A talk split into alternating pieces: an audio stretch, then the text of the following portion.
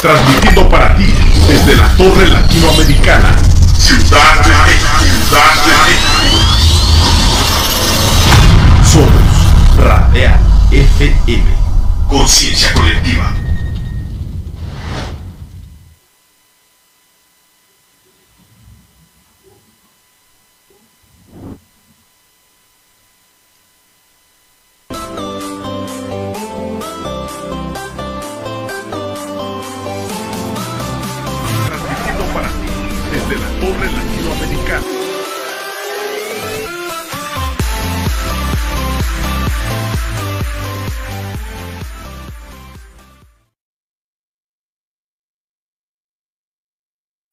Tal? ¿Cómo están? Muy buenas tardes. Ya iniciando, ahora de forma virtual, no nos encontramos en cabina. Esta, esta tercera edición de Expression desde el piso 20 de la Torre Latinoamericana, donde estamos emitiendo esta señal. Mi nombre es Teodoro Briseño de la Parra y como siempre será un gusto estar en esta tarde con todas y todos ustedes. Tenemos dos conversaciones muy interesantes. Eh, ya sabe que tenemos tres secciones en nuestro programa. La primera es decisiones, que tiene que ver con aquello que ocurre en el país y obviamente de quienes toman las decisiones. Tendremos invitada y conversaremos con Verónica Juárez, que es actualmente la coordinadora parlamentaria del PRD allí en el Congreso de la Unión, en la Cámara de Diputados. Tenemos algunas preguntas que hacer y que nos competen a todas y todos como ciudadanos, porque como ya sabe, cada decisión que se toma desde eh, los poderes, en este caso la Unión, eh, la Cámara, obviamente de Presidencia, así como de la Suprema Corte, pues nos afectan a todas y a todos. Y obviamente hay que pre preguntarles a ellas a ellos qué es lo que está ocurriendo, qué es lo que ven. Y también nos interesa la visión que tiene un partido eh, que se ha, obviamente lo hemos visto, se ha identificado como la izquierda en el país y por lo cual nos interesa conocer eh, de viva voz qué es lo que están pensando, qué es lo que ha resultado de su análisis, aparte de las decisiones que se han tomado como en la Suprema Corte de Justicia, en torno a esta situación de si vamos, bueno, si se van o no a eh, enjuiciar expresidentes. Yo tengo mi propia opinión, pero la verdad, me gustaría conocer la de ustedes. Puede escribirnos aquí en radia, arroba radial FM también puede escribir en mi Facebook, en mi red social, Teodoro Briseño de la Parra, también en Expressions. Recuerde que tenemos ahí en este Face, obviamente tenemos un Instagram, radial, doble E, bajo FM, en Twitter, arroba radial, bajo FM, y nos puede llamar al 5512-0200 para estar en contacto con ustedes. Y en la segunda parte vamos a entrevistar a Felipe Lomelín, él es experto en relaciones públicas, mercadólogo, comunicólogo, docente universitario. Eh, obviamente se encuentra en iniciativa privada y es muy importante dentro del ámbito de las relaciones públicas platicar acerca de la comunicación organizacional. Y tenemos una sorpresa, estuvimos en el estado de Querétaro. ¿A quién no le gustaría salir en este momento en tiempos de pandemia a un lugar muy tranquilo en medio del bosque de viñedos? Pues les tenemos una sorpresa con un lugar denominado Bárbaro Pasador de Campo. Bueno, ya se encuentra con nosotros la diputada Verónica Juárez. Verónica, ¿cómo está? Muy buenas tardes. Si nos puede colocar ahí su micrófono, activar. Perdón, buenas tardes. No se preocupe. Con el gusto de saludarte, Teodoro, gracias por esta oportunidad de poder conversar contigo, con tu auditorio y pues sobre todo abordar los temas que ahora estamos viendo en la Cámara de Diputados y pues yo atenta a tus preguntas, por supuesto. Muchas gracias, Verónica. Bueno, viene de Tlaquepaque, tengo entendido, por acuerdo a la información que se encuentra publicada, viene del estado de Jalisco. Bueno, una visión que se tiene de, del occidente del país y que está ahí en la Cámara de Diputados representada en la voz de Verónica Juárez. Pero actualmente ella es la coordinadora parlamentaria del PRD, un partido tradicionalmente identificado con la izquierda. Diputada, ahorita vamos a conversar en torno a estos últimos hechos que están ocurriendo en el país, como la situación de la decisión de la Suprema Corte de Justicia o del ministro en torno a, enjuiciar a expresidentes. Pero primero, ¿cómo está en este momento el trabajo que está realizando su eh, fracción parlamentaria, el PRD en específico? Bueno, decirte que el trabajo que hemos venido desempeñando en la Cámara de Diputados desde, siempre ha sido un trabajo muy comprometido.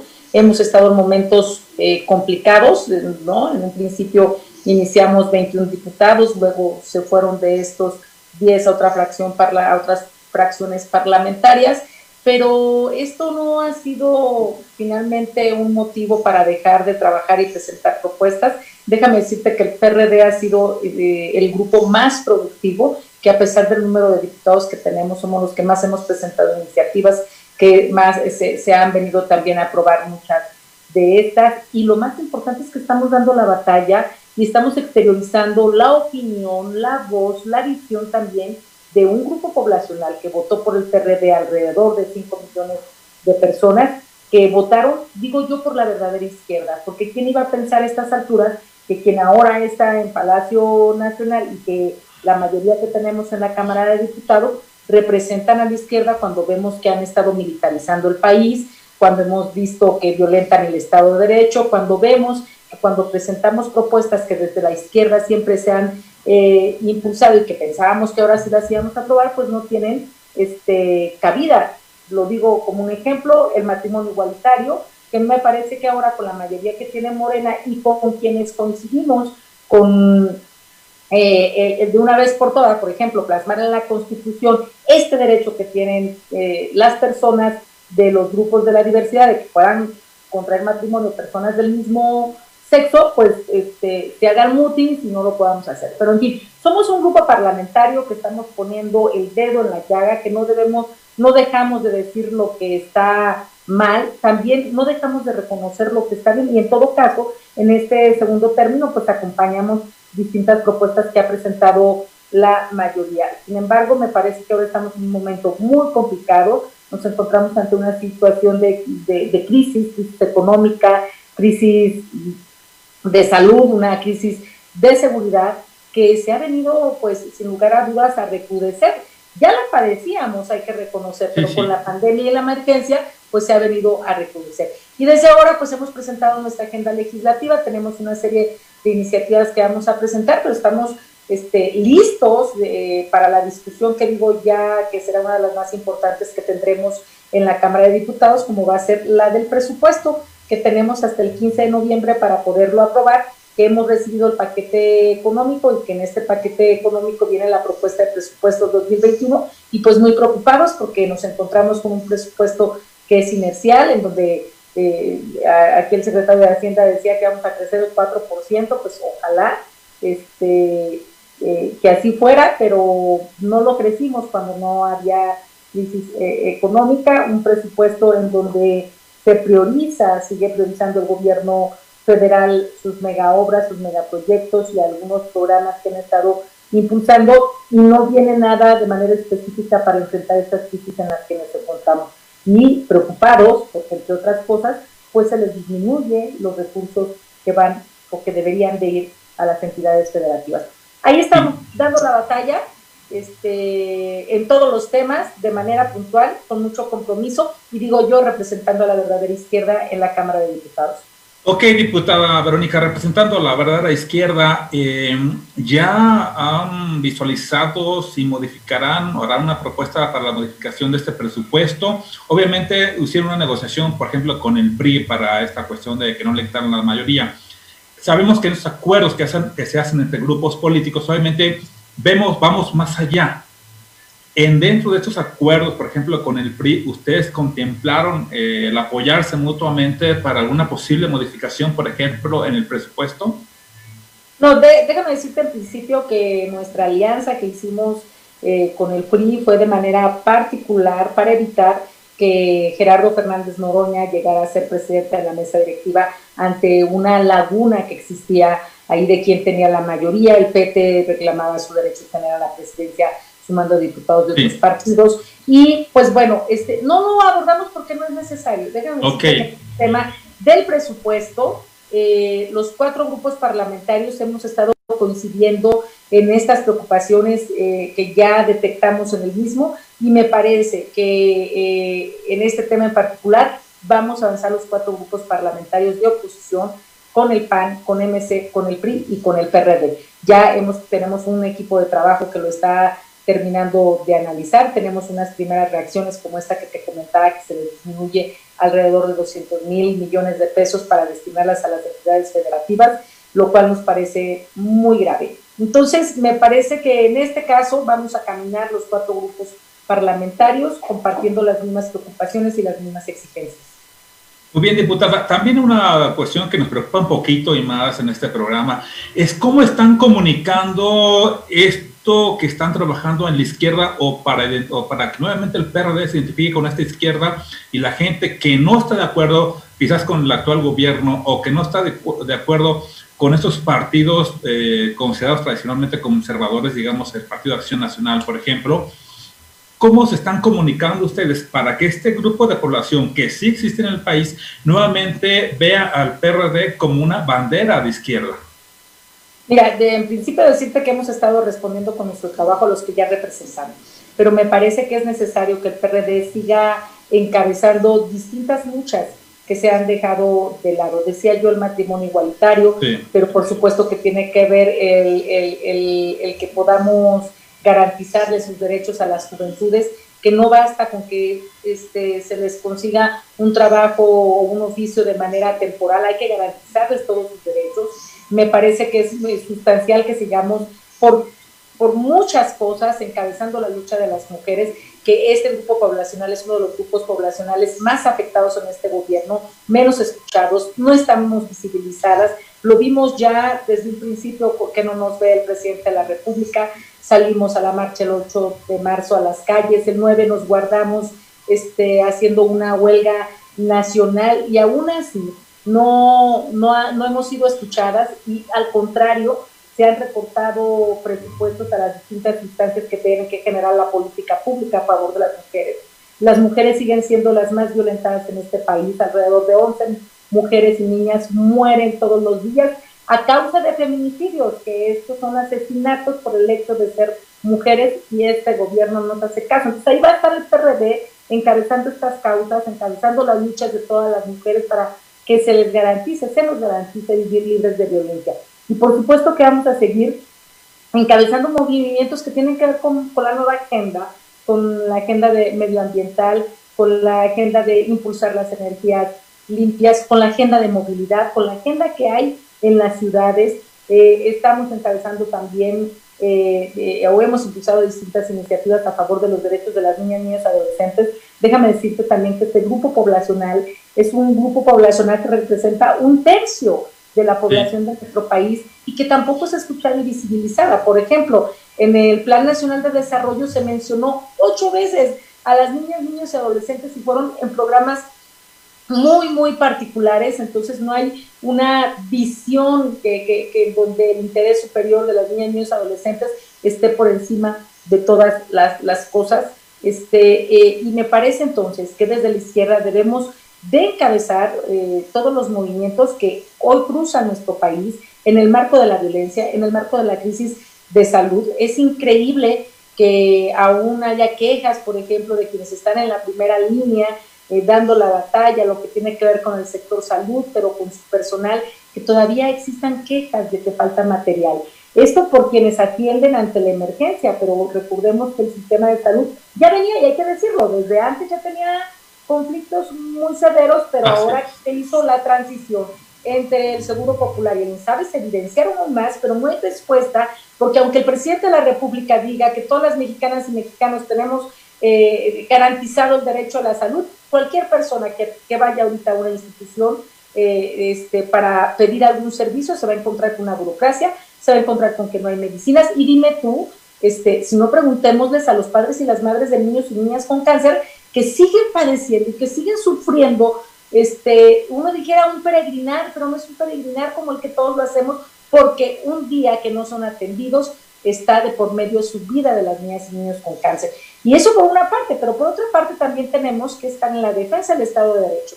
Vemos como un día se hacen consultas a modo, a mano alzada, otras que se pretenden meter a la corte, donde todo el mundo ha coincidido que es inconstitucional el que y damos eh, que se vaya una consulta y a los presidentes este, se, les, eh, se les tiene que sancionar, a los expresidentes se les tiene que sancionar o no.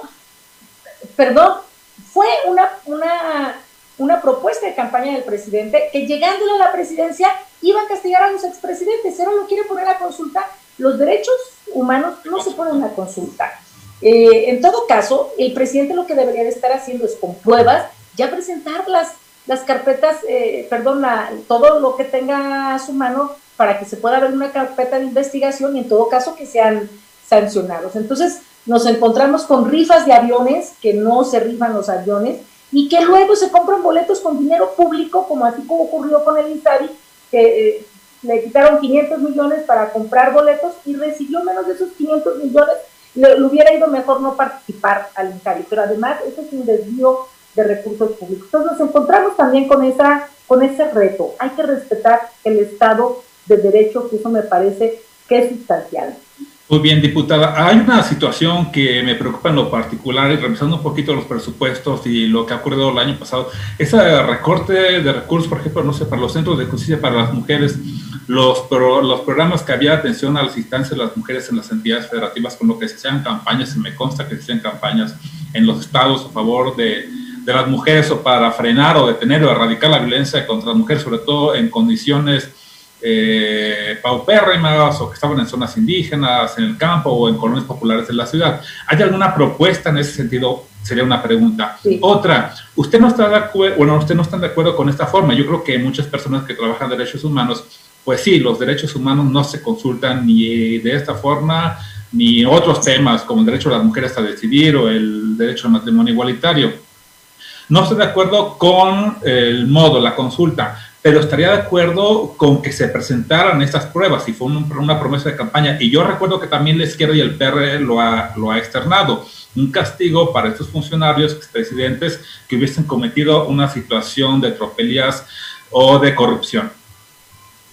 Sí, mira, primero decirte lo que tiene que ver con las mujeres, por supuesto que nos hemos manifestado en contra y ahora lo que estamos diciendo es de que no haya reducción al menos de lo que se obtuvo en el año 2020. Al contrario, debería de aumentar porque tuvo recursos, eh, recortes muy serios, el, artículo, el anexo 13, que es el donde se están ahí incluidos todos los programas de mujeres, pero te voy a poner dos ejemplos que ocurrieron este año.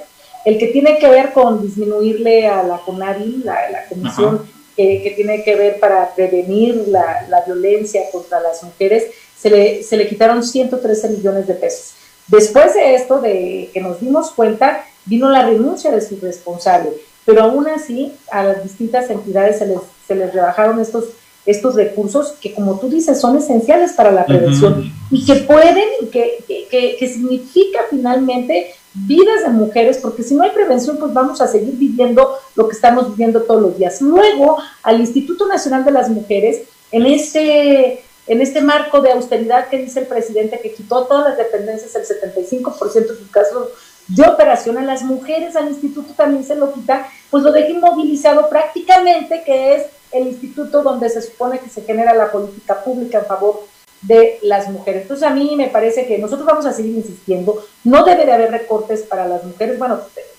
lo de las estancias infantiles, que sí. tiene que ver también para, para mujeres trabajadoras, pero también vulnera los derechos de las niñas y niños que asistían a estas estancias infantiles. Fue una, disculpe, diputada, ¿fue un presupuesto sin perspectiva de género y sin perspectiva de derechos humanos?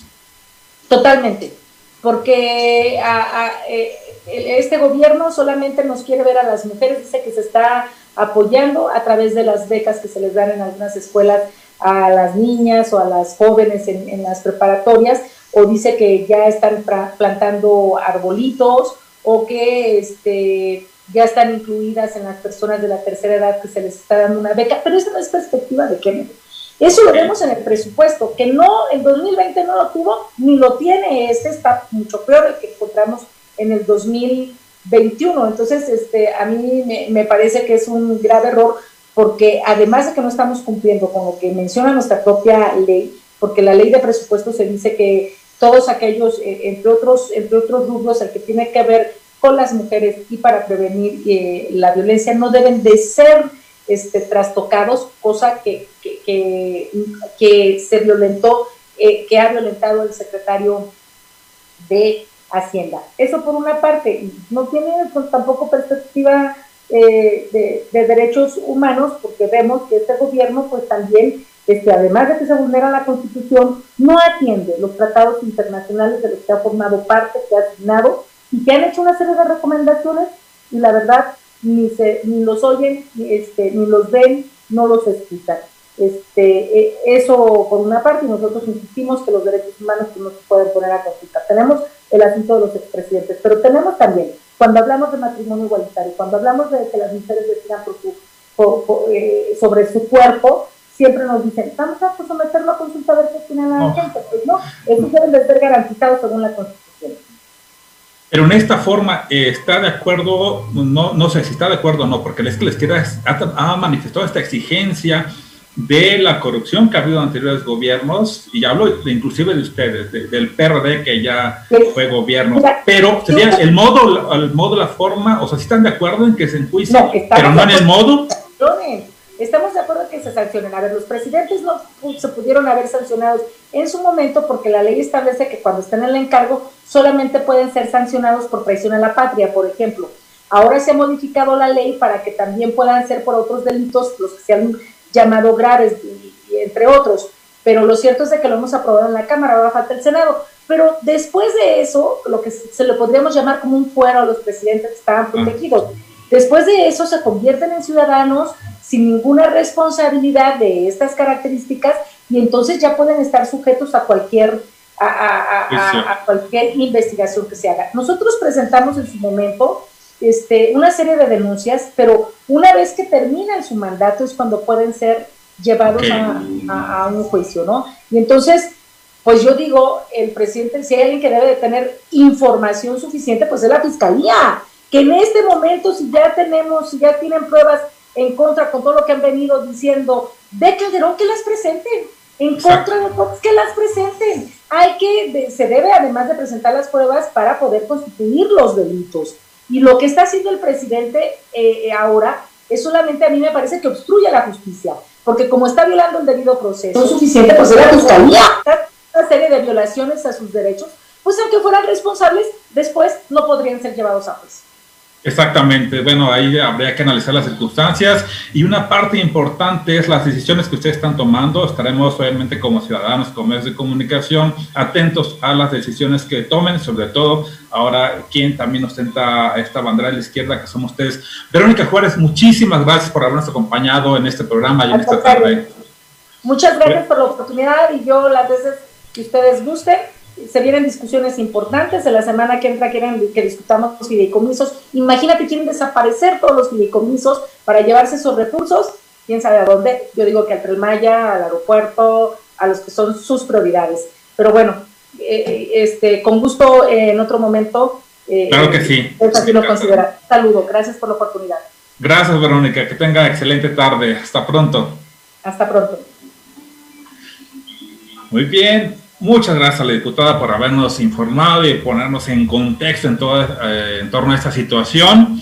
Esto fue la sección de decisiones, es que a todas y a todos como ciudadanos nos compete lo que está ocurriendo en el país. La verdad sí tenemos que analizar y preguntarles a ellos. Esta fue la coordinadora de la fracción parlamentaria del PRD. Vamos a tratar de platicar con también con senadores, eh, con funcionarios, secretarios todas las personas que nos permitan y que vengan o acudan a la cabina o lo hagamos vía Zoom porque tenemos que tener, que tener mucho cuidado con esta cuestión de los contagios. Y les recuerdo que ya la Organización Mundial de la Salud nos dijo que tampoco con el codo. ¿Por qué? Porque hacemos el estornudo de etiqueta y aquí se quedan los virus eh, aquí en el codo y al tener contacto con otro pues se los podríamos pasar. Entonces, con el la mano aquí en el pecho, en el corazón, pues se lo demos, también se me hace muy elegante y una cuestión también como de reconocer a las otras personas que nos preocupamos por ellas. Bueno, ya le dije, esto fue Decisiones, seguiremos platicando con las y los protagonistas de la vida pública y política del país.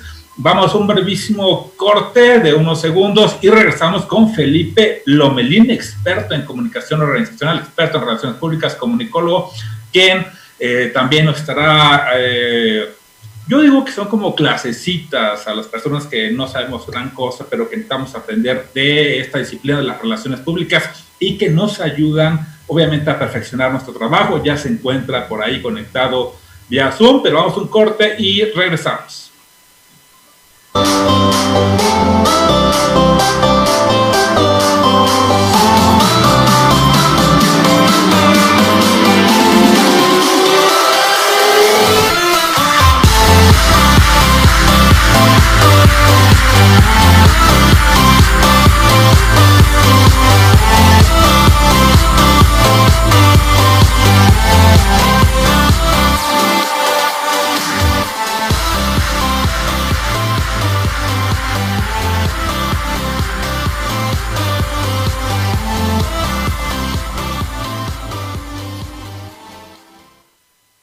Es viernes, es viernes, el cuerpo lo sabe. Les, recordamos, estamos en Facebook, radial.fm, en Instagram, bueno, radial con doble E, bajo FM, en Twitter, arroba radial, bajo FM.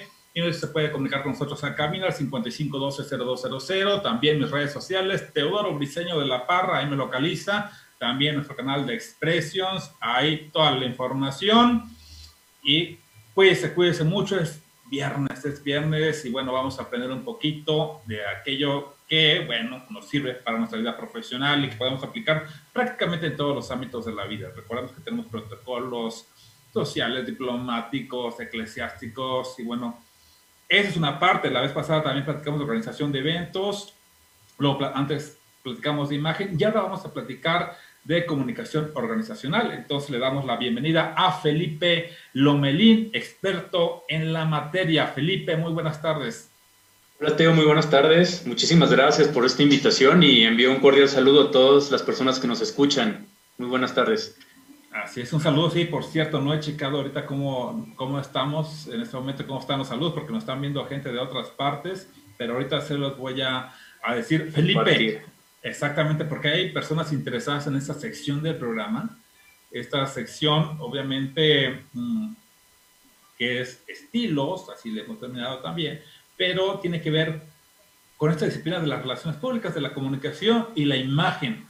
Y el tema que ahora nos compete es el de comunicación organizacional. ¿Qué tan importante es eh, mantener una buena comunicación con eh, nuestra empresa hacia adentro, con nuestros empleadas, empleados, con nuestros proveedores, así como al exterior. Pero tú que eres especialista, ¿qué nos puedes decir al respecto?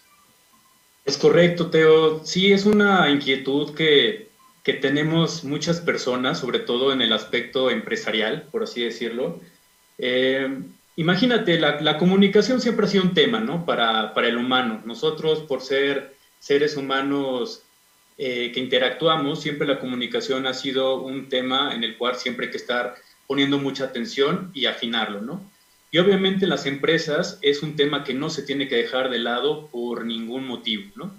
Generalmente dentro de una organización, hablemos de una empresa para que nos puedan entender de una manera más sencilla, quizá el tema de la comunicación, que sea más eficiente, que sea más clara, que sea entendible, se lo dejan casi casi al Departamento de Recursos Humanos, ¿verdad? Sí, sí, sí. Es, correcto. Siempre recursos humanos tendría que estar dándole la bienvenida al personal, tiene que estar bajando los comunicados, tiene que marcar las pautas para que se generen estas acciones o estas herramientas, como tú bien dices, a, los grupos de influencia, ¿no? Que pueden ser los mismos empleados, los mismos proveedores, quizá a tu competencia, a los medios de comunicación, etcétera, ¿no? Pero nos hemos dado cuenta que no solamente el recurso humano es la, el área funcional de una organización que tiene que estar al pendiente de los procesos comunicativos, ¿no? Si hablamos de una organización tradicional, tú sabes que tenemos áreas de la más clásica, ¿no? Recursos humanos, eh, producción, mercadotecnia, la alta administración, entonces, cada uno de ellos tiene procesos comunicativos importantes que tienen que atender, ¿no? Obviamente, eh, los objetivos que van a alcanzar estas, eh, esta organización, pues será eh, ofrecer a lo mejor un reconocimiento a todas las personas que trabajan dentro de esa empresa. también nos ha pasado, inclusive en algunas consultorías que por hemos dado, tú puedes creer que hay personas que ni siquiera saben en qué empresa trabajan y a qué se dedican. ¿Cuál sería ahí el error? El error es quizá una mala... El error siempre sería eh, que, bueno, la empresa en general no se preocupa por generar un sentido de pertenencia en las personas y de estar em, constantemente por varios medios, estarles diciendo qué es lo que deben de hacer, dónde pertenecen y hasta dónde van, ¿no? Entonces, nos, ha, pasado que al momento de leer la encuesta, eh, hay personas que escriben mal el nombre de la empresa, no saben dónde trabajan, no saben a qué se dedican, quizá no saben el impacto que tiene su posición, ¿no? Entonces, por eso, eh, gracias a las herramientas de comunicación, pues muchas personas ya, ya saben los objetivos claros y más o menos para dónde debe de, de, fluir esta comunicación, ¿no? También, por ejemplo, eh, una buena comunicación organizacional nos ayuda ¿no? a tener un compromiso con los colaboradores y con la empresa, ¿no? El comunicar los valores de la empresa, el comunicar los mismos objetivos, para que las personas no piensen que nada más van a trabajar, ¿no? Sino que ellos sientan que tienen un fin, ¿no? que, su, que su posición y su actividad diaria tienen una finalidad, ¿no?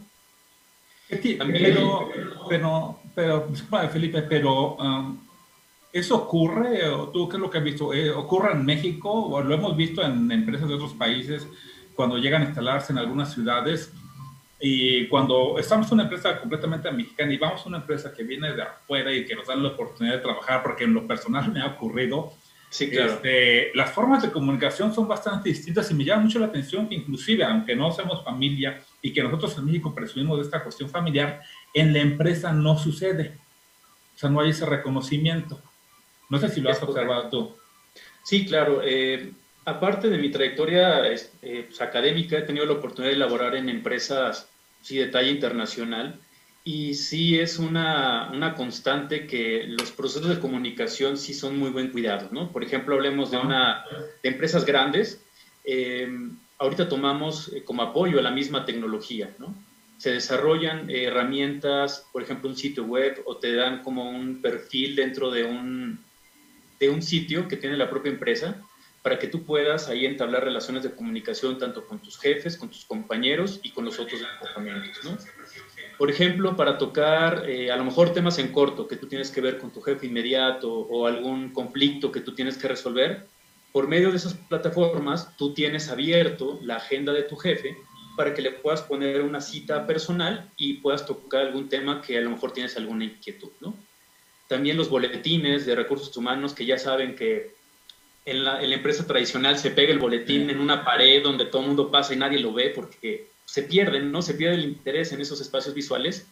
Entonces, gracias a la tecnología, quizá a las redes sociales o a los sitios web, también nos podemos escribir esos boletines eh, directo a nuestro correo electrónico, son un poco más dinámicos, inclusive hasta los mismos empleados llegan a ser los protagonistas de estos boletines, que ya en muchos casos hacen videos y hacen algo un poco más audiovisual, ¿no? Entonces, sí, ocurre, estamos emigrando hasta esa parte, pero la realidad es que todavía hay mucho camino que recorrer. O sea, sí, sí es importante que las empresas reconozcan la importancia de, mejorar sus procesos de comunicación. ¿no? ¿No ves alguna situación eh, de crisis o disminución de los derechos ganados en las trabajadoras, los trabajadores con el home office? Ahí, en cuestión de comunicación organizacional, obviamente no están, no están yendo a nuestra empresa, no están yendo a la oficina, a su centro de trabajo. Es un reto para quienes se dedican a esta parte de mantener la comunicación tanto al interior como al exterior de la empresa. Y bueno, ¿cómo hacer que se sientan identificados con ella? Es correcto, y qué bueno que lo tocas. El tema del home office en especial era un tema muy temido aquí en México. O sea, muy pocas empresas lo implementaban. Inclusive eh, en la Ciudad de México, sabes que tenemos los temas de tráfico, que es el problema de desplazarte, pues algunas empresas ponen un día o dos días de home office, pero era muy extraño las que en verdad podían trabajar con ello, ¿no? Ahora eh, pues nos agarraron casi casi a todos en curva, escuelas, empresas, instituciones, y no había de otra más que desempeñar el home office, ¿no? Y sí, o sea, hoy en día eh, fueron aprendiendo sobre la marcha, yo creo, ¿no? Porque no hubo como una capacitación para para el empleado de cómo puede ser más funcional solamente con las herramientas que en su casa tienen, ¿no? Porque finalmente la empresa no provee las condiciones tecnológicas para que un empleado, pueda desarrollar sus actividades desde su casa, ¿no? Entonces, para empezar, la, empresa se tiene que asegurar que el empleado cuente con estas condiciones, ¿no? A lo mejor un celular con conexión a Internet, qué tipo de conexión, porque a lo mejor muchos software o algunos CRM operan con determinadas características de Internet, ¿no? Y obviamente es pues seguimiento que tiene la, la, estructura hacia el desempeño, o sea, el performance que tiene el empleado con, la, con sus actividades, ¿no? Bien dicen que a lo mejor un, un, home office bien, bien administrado puede generar una mejor productividad que un empleado que está a lo mejor en la oficina, ¿no? Eh, en, otros, en otros casos a lo mejor no, porque a lo mejor nos enfrentamos a las distracciones que podemos tener en casa, a que está también a lo mejor la pareja trabajando, los hijos con las escuelas en la casa, etcétera. Entonces es todo un tema que tenemos que trabajar, ¿no? Pero sobre todo en, en, países desarrollados, nosotros podemos encontrar que el home office es una excelente alternativa para que impacta en diferentes situaciones, ¿no? También hay una... Eh, yo estoy viendo porque nos está afectando directamente y la mera verdad yo lo vi como una muy buena oportunidad para quienes desarrollamos las relaciones públicas. Lo estoy experimentando en este momento y es que los mercados se ampliaron para quien ofrece un tipo de servicios. Obviamente, hay algunos que sí se requiere, por ejemplo, un gobierno estar atendiendo los temas de justicia, eh, no para este tipo de personas, pero para quienes nos dedicamos a la comunicación, al ejercicio de las relaciones y que no necesariamente, o sea, no es indispensable en realidad estar en, en la ciudad judicial, por así decirlo, o en esos sitios, hay vetas de oportunidad. Y yo estoy viendo que el mundo está cambiando y estamos en unas relaciones públicas ya 4.0. hay una revolución industrial ya en esta, la cuarta revolución industrial, cuarta revolución industrial, para aclarar un poquito esa situación. Y lo estamos viendo ya con robots, con gente que te atiende en los restaurantes. ¿Cuál es el reto para la comunicación organizacional en las empresas después de la pandemia de la COVID?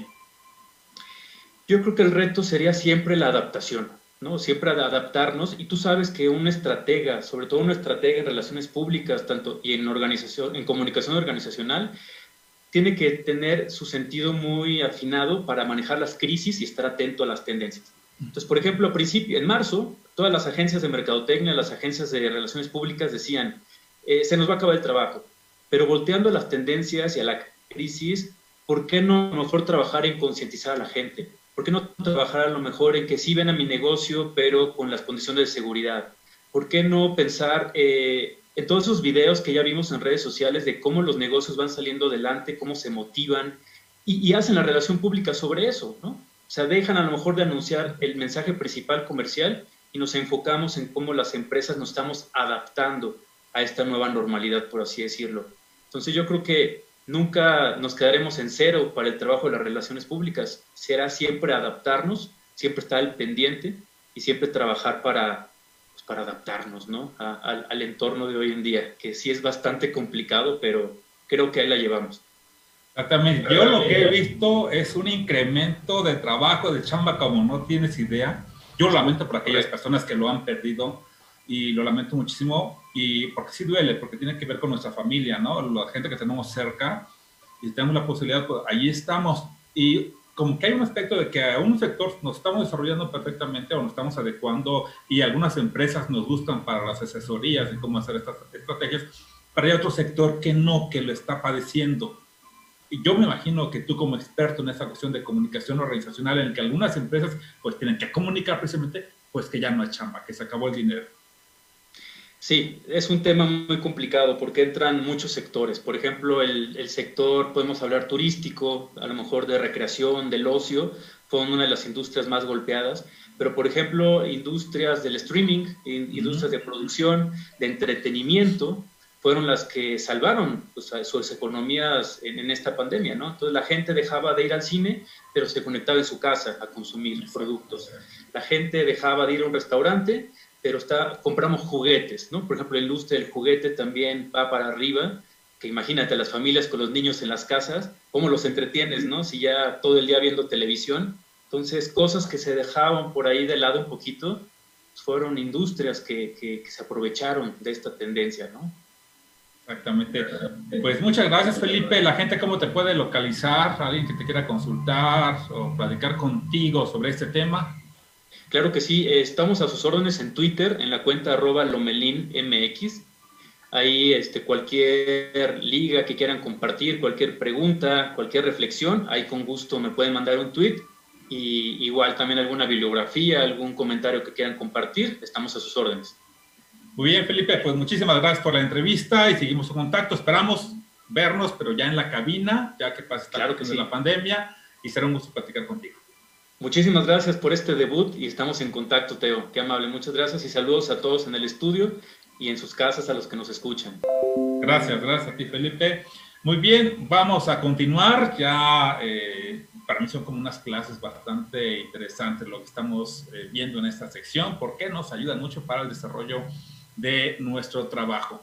Vamos a ir un corte y regresamos con este obsequio que les tenemos, este viajecito que hicimos a Bárbaro, Osador de Campo. Ya les platicaremos de qué se trata.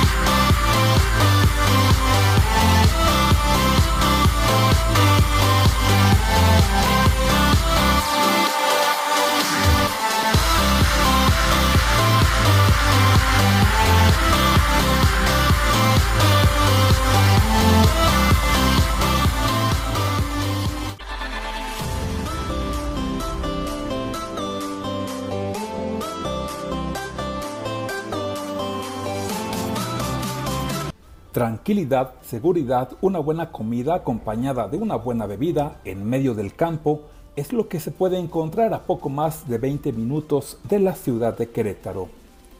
Hablamos de Bárbaro, Asador de Campo, un restaurante ubicado casi sobre la carretera Bernal Cadereyta, kilómetro 2.5, en el municipio del Marqués. A decir de su anfitrión, este lugar ofrece la experiencia de estar en el campo, salir de la ciudad, aprender y disfrutar de platillos basados en ingredientes de la tierra y el mar, todos los productos mexicanos de calidad. Como parte de las experiencias que ahí se ofrecen, sus visitantes podrán conocer y convivir con sus animales de granja. Además, en su trayecto de la entrada principal al restaurante, podrán apreciar la gran variedad de vegetales que ahí se producen para ser consumidos frescos. Tanto el restaurante como el bar se encuentran rodeados de viñedos y huertos orgánicos. Mira, estamos en Bárbaro Asador, eh, es un concepto de, de, campo, de huerto, de cocina de producto.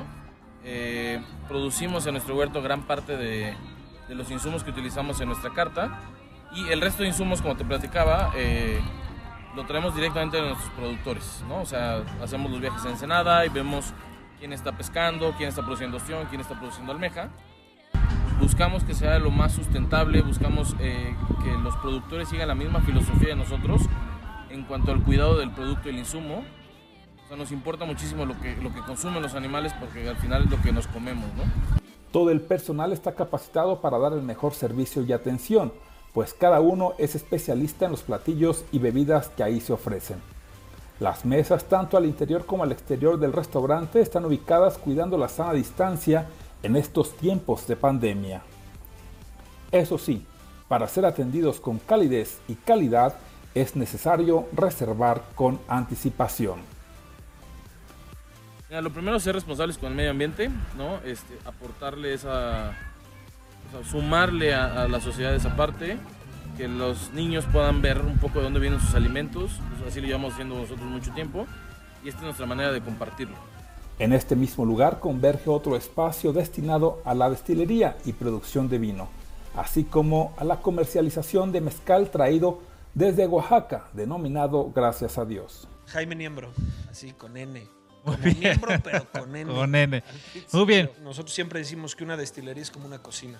Realmente cualquier azúcar fermentable eh, puedes hacerla un destilado. Entonces pusimos un, una destilería, que más bien dicho es un laboratorio, y estamos jugando con diferentes eh, bebidas. Estamos haciendo un poquito de. Bueno, lo principal es hacer whisky de maíz.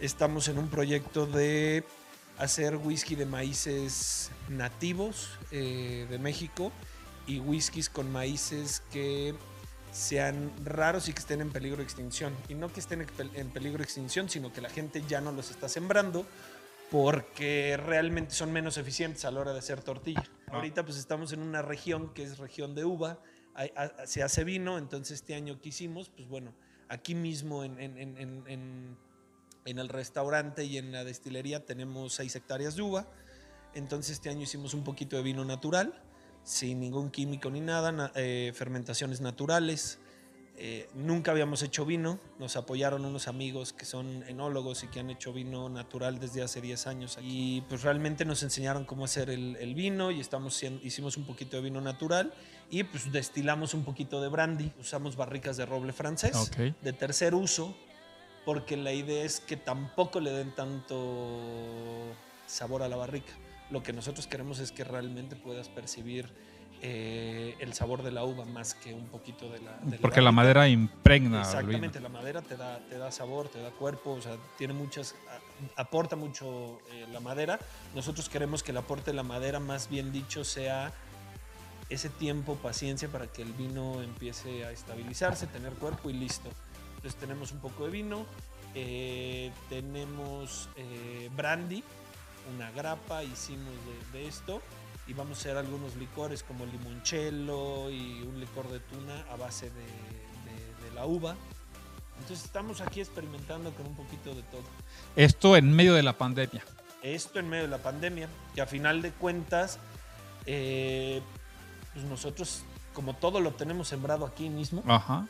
Entonces, pues realmente no tuvimos que, que salir a ninguna parte y todo lo hemos cuidado aquí y estamos este, produciendo con lo que tenemos aquí. Nosotros venimos de, de- de la producción de mezcal, tenemos una fábrica en Oaxaca, no lo Ok. hacemos aquí en Querétaro. Eh, nuestro socio es Oscar Hernández, que es maestro mezcalero de cuarta generación y él está produciendo mezcal en Oaxaca, eh, que se llama, ahí está, que se llama Gracias a Dios. Y pues todo lo que, pero aquí no hacemos mezcal. Eh, Ah, la producción de mezcal está en Oaxaca, porque el mezcal tiene denominación ¿Y de aquí qué es lo que haces? Aquí hacemos vino natural y whisky. ¿Y qué es lo que más te encanta de tu proyecto? A mí me encanta eh, viajar por México y conocer personas que están sembrando productos increíbles. Tenemos una tierra muy noble, eh, gente que trabaja la tierra y que lo hace muy bien. Y somos muy afortunados de tener un país en donde crece una gran cantidad de productos de muchísima calidad. Este, tenemos un campo muy rico. Entonces realmente nosotros, a mí lo que más me emociona este proyecto es poder honrar esos ingredientes que- que crecen los campesinos y hacer buenos productos. Y hacer productos naturales, sin ninguna chingadera, o sea, nada de químicos, nada de nada, ¿no? O sea, realmente lo que es. Sí, bueno, nosotros les recomendamos que vengan porque realmente va a ser una experiencia en- en- de sabores. Van a probar un whisky, pero ese whisky va a ser diferente un maíz de aquí de Querétaro, ¿no? que tenemos maíz de- del Marqués, de la comunidad del Lobo, un maíz que sembró Don Pedro, este, y después van a probar otro maíz que se sembró con un maíz bolita en Oaxaca y va a saber totalmente diferente.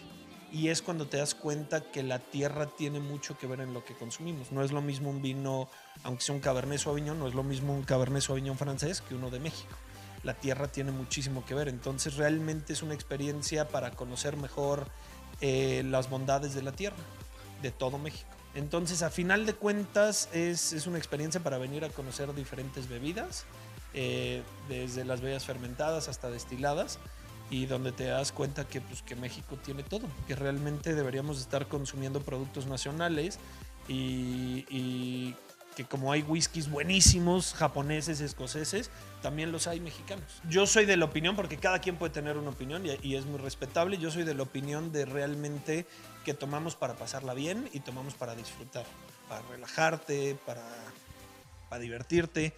Y pues si se te antoja un taco de carnitas, pues y un whisky, pues échate eso, ¿no? Y si después quieres acá ya algo más sofisticado o, o, este, un corte de carne, pues yo creo que cada en cada momento deberías de, de- de poder disfrutar de cualquier antojo. Y de eso se trata un poquito aquí, de tener diversidad eh, y de hacer diferentes productos para cada gusto. Y yo espero que para diciembre ya estén listas las marcas para comercializarse. Así que ya lo sabe, si gusta vivir de experiencias placenteras en medio del campo sin perder la seguridad, comodidad y tranquilidad, este destino debe visitar. Esto fue Experiencias en medio del campo y fuera de la ciudad desde el estado de Querétaro.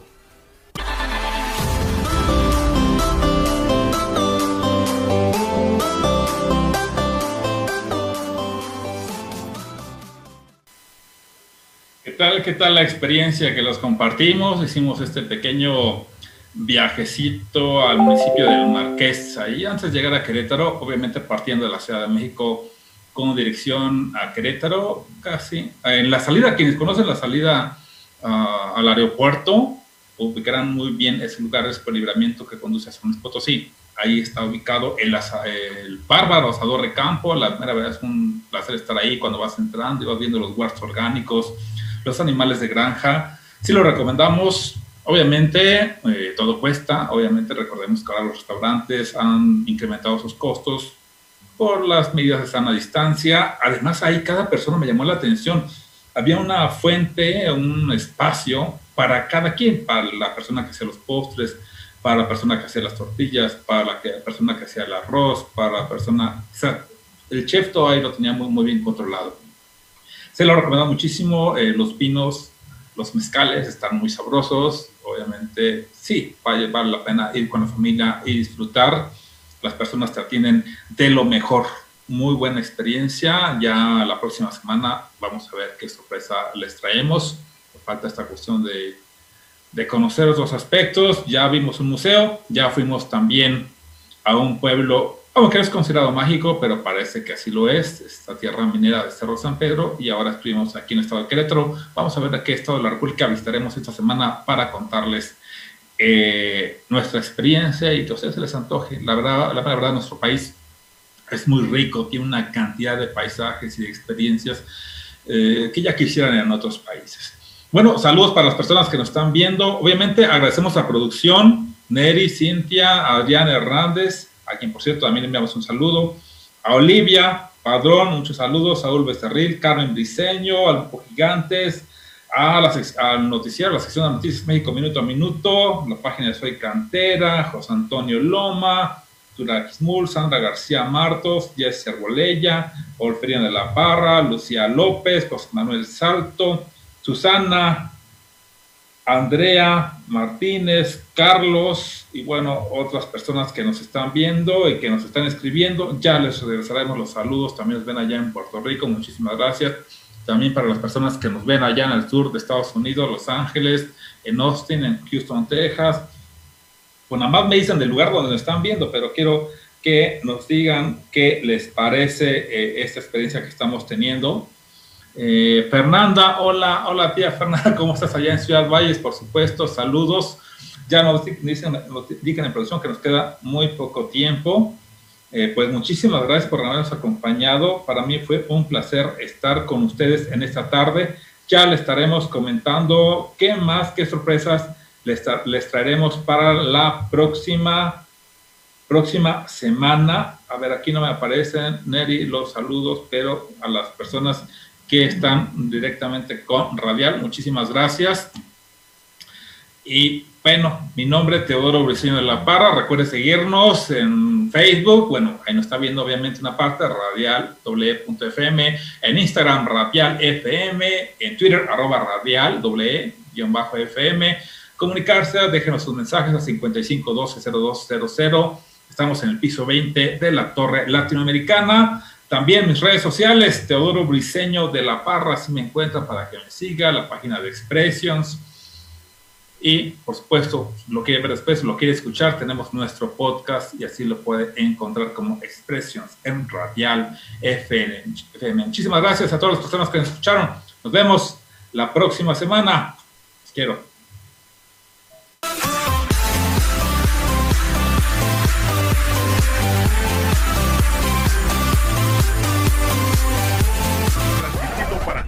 Desde la Torre Latinoamericana.